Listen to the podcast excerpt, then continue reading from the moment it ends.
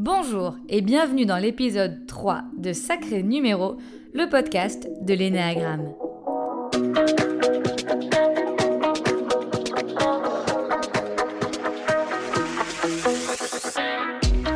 Dans cet épisode, je vais vous présenter les profils 8, 9 et 1. Pourquoi dans cet ordre? Tout simplement car ils sont reliés. Dans l'énéagramme, on parle de centre d'intelligence. Vous allez imaginer que l'être humain est une tête, un cœur et un corps.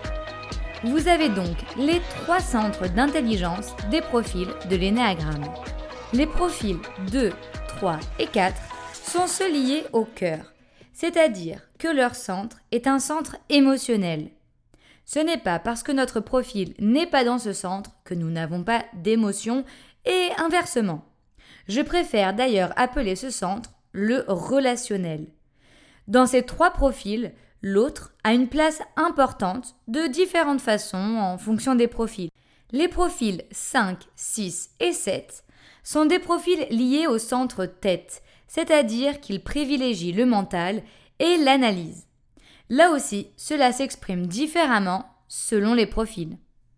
Et pour finir, il y a les profils 8, 9 et 1 qui sont les profils corps. Ils sont ce que l'on appelle un profil instinctif. Ils ont quelque chose de similaire, c'est la colère. Si l'on imagine la colère comme un feu, le 8 est un brasier, tout feu tout flamme. Le profil 9, un volcan, il entre en éruption une fois dans sa vie, mais il décime un village. Et le 1, ce sont des petits feux au quotidien dès qu'il voit une erreur. Je vous rappelle ici, avant de rentrer dans la présentation des trois profils, que nous ne parlons pas de comportement, mais bien de peur fondamentale. Pour ceux qui ne l'ont pas encore fait, je vous laisserai aller écouter l'épisode 1 et 2 pour mieux comprendre ce que je viens de dire. Alors, parlons du profil 8, le chef. Sa peur à lui, c'est d'être faible et vulnérable. Pourquoi? Tout simplement car dans son enfance, il a vécu une situation où des plus forts ont profité de sa faiblesse pour le contrôler. Du moins, c'est ce qu'il en retient. Je vous rappelle ici le podcast 2, Comment une peur se développe dans l'enfance. Bref, le 8 s'est senti impuissant et il s'est dit plus jamais ça. L'image du 8 pourrait être le chef de meute, l'alpha. Pour le 8, dans le monde, il y a des forts et des faibles. C'est d'ailleurs ces mots-clés. Le 8 va chercher les rapports de force et donc la confrontation dans l'ensemble de ses relations. Pour le 8, c'est blanc ou noir, vrai ou faux. La vie est un combat. Et pour mener ce combat, il écoute son instinct. Il aime être en posture de leadership, ça lui permet de contrecarrer sa peur. Globalement, le 8 voudra toujours être en situation de force, de puissance, de maîtrise. Il peut donc avoir du mal à se remettre en question, il peut être contrôlant et prendre de la place. Le profil 8 est généralement une personne mobilisatrice. Ce sont des personnes honnêtes et qui peuvent être très généreuses auprès de leur clan. Souvent, le profil 8 va être fier de son profil. Et oui, en aucun cas, son profil ne peut être une faiblesse pour lui. Il va avoir du mal à se remettre en question et exposer ses vulnérabilités dans les accompagnements, notamment s'ils sont collectifs. Le 8 peut se voir rapidement dans les ateliers ou en groupe. Je me rappelle d'une phrase, un jour lors d'un atelier, d'un 8 évidemment.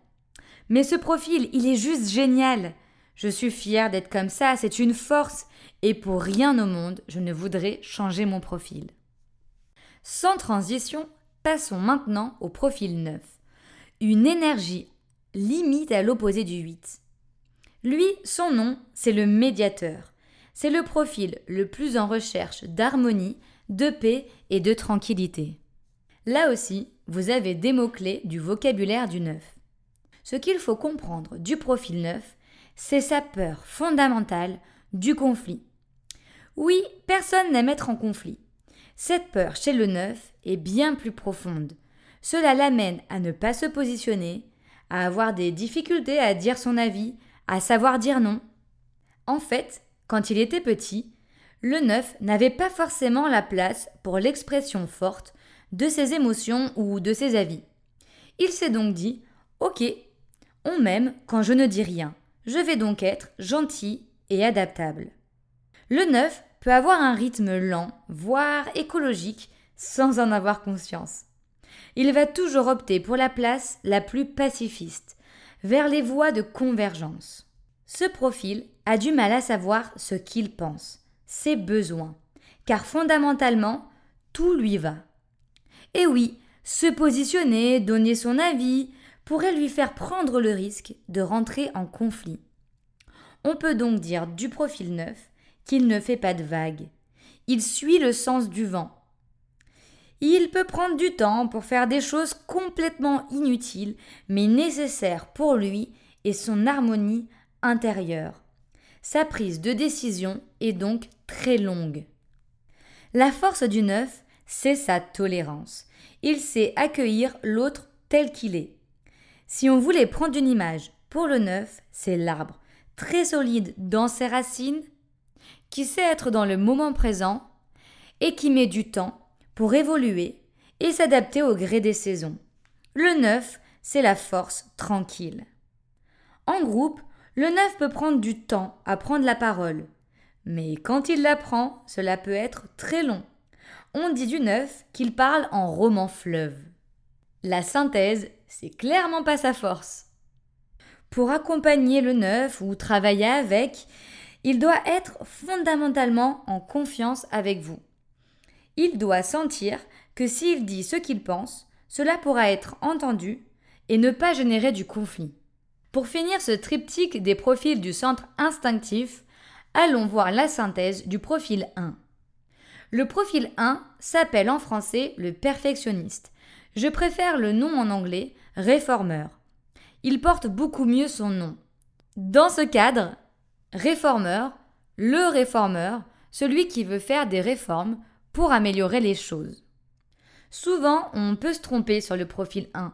Il n'est pas forcément maniaque, ni coincé, ni strict. Vraiment, rappelez-vous de son nom en anglais, ça lui donne une toute autre dimension. La peur du profil 1 est de ne pas être à la hauteur. Quand il était petit, le profil 1 avait besoin de reconnaissance de l'un de ses parents qu'il n'a pas eu.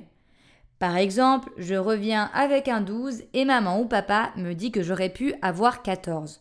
Je comprends donc que pour avoir de la reconnaissance et de l'amour, je dois fournir plus. Faire plus.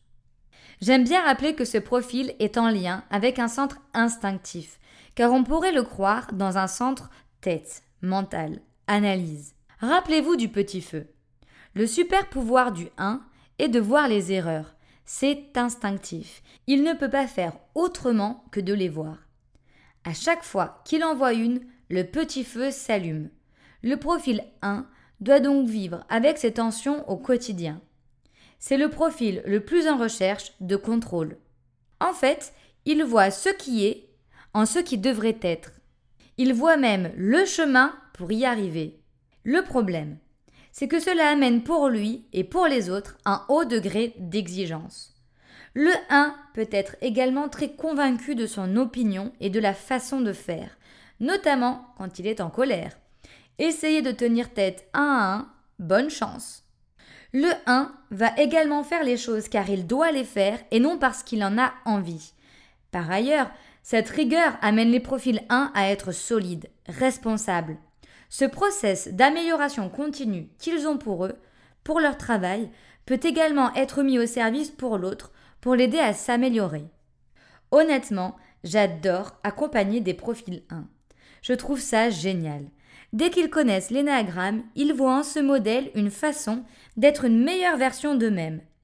Je pense ici à quelqu'un que j'ai accompagné et qui me disait qu'il y avait des versions V1, puis V2, puis V4 de lui. Le 1 qui met un pied dans le développement personnel, c'est d'une efficacité redoutable. Et voilà, nous arrivons à la fin de cet épisode qui vous aura permis de découvrir les trois profils en synthèse reliés au centre instinctif. Les trois prochains épisodes seront des témoignages qui illustreront ces profils afin que vous puissiez mieux les comprendre et peut-être vous reconnaître dans l'un d'entre eux. Et puis, nous continuerons cette série avec les profils cœur, puis les profils tête. Merci pour vos soutiens, vos écoutes, pour vos partages et vos relais. Vraiment, ça fait chaud au cœur. Retrouvez-moi sur les réseaux Facebook, LinkedIn et Insta pour la suite des aventures et à très vite